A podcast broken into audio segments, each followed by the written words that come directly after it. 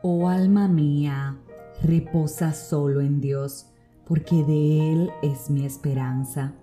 Esto dice el Salmo 62.5 y quiero compartirte que reposar es descansar o reponerse de la fatiga. Es permanecer quieto o inactivo durante un tiempo es también interrumpir una actividad que una persona está ejecutando para permitir que se le pase el cansancio. Reposar es todo lo contrario de fatigarnos. Reposar es todo lo contrario de ejecutar una acción con intensidad. Y sabes, en un mundo en el que vamos tan y tan afanados, Dios quiere recordarte que le digas a tu alma que necesita reposar en Él. En un mundo en el que la mayoría está agobiada, la mayoría está preocupada, Dios te dice que por nada te afanes, que todas tus peticiones sean conocidas con ruego a través de la oración que le des gracias, pero que también te detengas a descansar en Él. ¿Cómo olvidar la historia de María y Marta, las hermanas de Lázaro, cuando Jesús fue a visitarlas una Marta estaba afanada arreglando la casa y preparando de comer, mientras María se detuvo y reposó en el regazo de Jesús para poder escucharle y prestar atención a la enseñanza.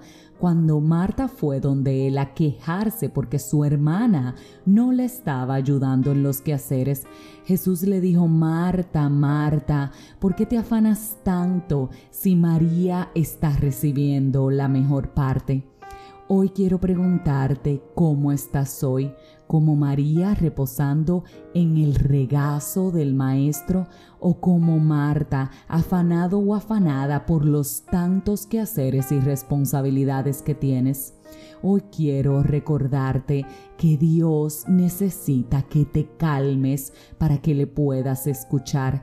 Hoy quiero recordarte que Dios necesita que le prestes atención para que puedas saber qué es lo que Él tiene para darte, qué es lo que necesita que aprendas, qué es lo que tienes que cambiar cómo está tu descanso, cómo está tu vida y cómo está tu atención.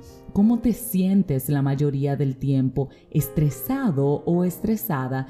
¿Crees que no tienes dominio de tu vida porque simplemente no te dan los días para hacer lo que tienes pendiente?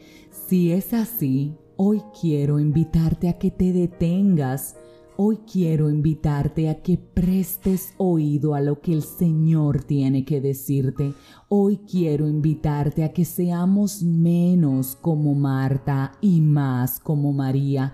Hoy quiero invitarte a que sopeses qué es eso que te está preocupando y sobre todo si lo estás haciendo conforme a la voluntad de Dios o conforme a tu voluntad. Porque sabes, cuando ponemos nuestras agendas en las manos del Padre, nos da tiempo a hacer las cosas porque Él es quien la organiza. Él es quien nos dice, haz esto primero, haz esto después, deja esto para mañana o simplemente di que no. ¿Sabías que decir que no también es necesario? ¿Sabías que no podemos comprometernos con más de lo que podemos hacer? Porque tú y yo trabajamos para Dios y en nuestros quehaceres no podemos quedarle mal a Él.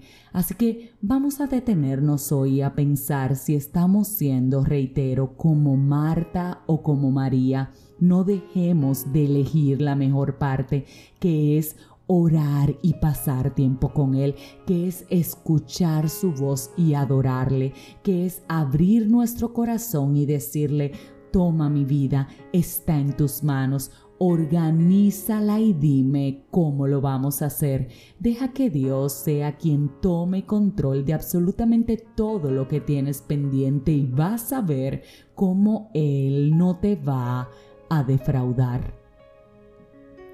Si este mensaje edificó tu vida, suscríbete, compártelo, pero como de costumbre, te espero mañana en un nuevo episodio de este tu podcast, 5 minutos de fe. Y por favor, afánate menos.